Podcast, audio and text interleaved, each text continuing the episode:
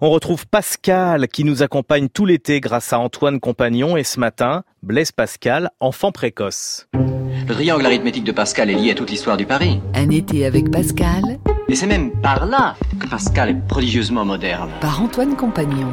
Monsieur, euh, monsieur, n'êtes-vous pas monsieur Pascal? Oui, c'est moi. La vie de monsieur Pascal. Peu après la mort de Pascal, Gilberte Perrier, sa sœur aînée, rédigea une vie de Monsieur Pascal pour servir de préface à l'édition des Pensées. C'est la géographie d'un surdoué. Dès que mon frère fut en âge qu'on lui put parler, il donna des marques d'un esprit tout extraordinaire par les petites réparties qu'il faisait tout à fait à propos, mais encore plus par des questions qu'il faisait sur la nature des choses, qui surprenaient tout le monde. Blaise Pascal, de même que ses sœurs Gilberte, de trois ans son aînée, et Jacqueline, de deux ans sa cadette, ne fréquenta jamais l'école. Après la mort de leur mère en 1626, quand Blaise avait trois ans, leur père, juriste et mathématicien, se retira de ses charges et s'occupa de leur éducation. Il quitta Clermont dès 1631, s'installa à Paris pour y fréquenter les meilleurs savants, auprès desquels il introduisit son jeune fils. La légende familiale voudrait que Pascal eût réinventé tout seul la géométrie d'Euclide jusqu'à la 32e proposition. La somme des angles d'un triangle est égale à deux droits à un âge où son père l'initiait exclusivement aux langues anciennes. Il semble plus probable que l'enfant ait lu en cachette un traité de géométrie appartenant à son père, lequel découvrit avec émerveillement le génie de son fils. Mais il fait grand jour. Que faites-vous donc? J'ai mis au clair l'œuvre de Monsieur Desarcs. Le prodige ne s'arrêta pas en si bon chemin et, à l'âge de 16 ans, poursuit Gilberte, il fit un traité des coniques qui passa pour un si grand effort d'esprit qu'on disait que depuis Archimède, on n'avait rien vu de cette force.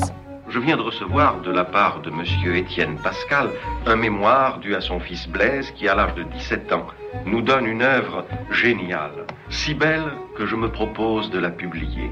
Ce fut sa première publication en 1640. Durant tout ce temps-là, il continuait toujours d'apprendre le latin et il apprenait aussi le grec. Et outre cela, pendant et après le repas, mon père l'entretenait tantôt de la logique, tantôt de la physique et des autres parties de la philosophie.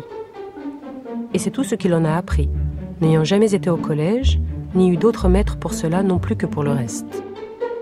Ce qui fascine dans cette courte carrière, c'est la vitesse avec laquelle Pascal passa d'un objet de curiosité au suivant, le délaissant aussitôt après avoir résolu le défi qu'il posait aux scientifiques contemporains.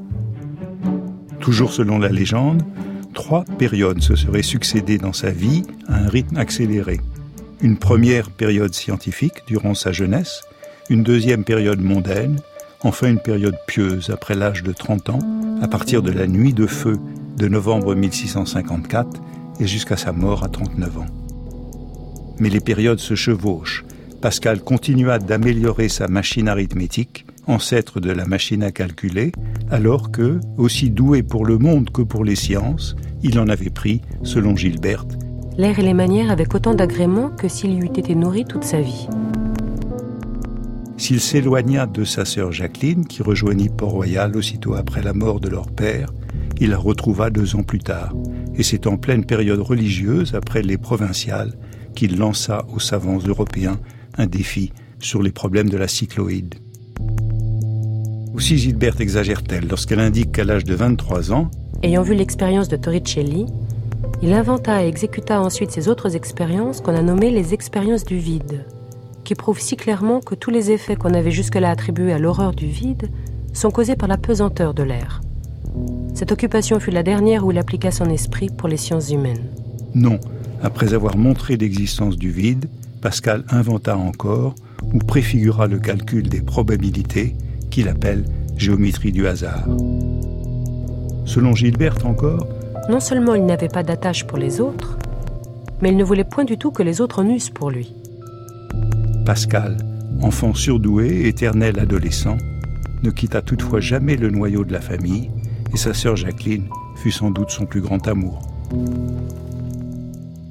Un été avec Pascal par Antoine Compagnon, réalisation Anne Weinfeld. Les textes sont lus par la comédienne Marie-Sophie Ferdan.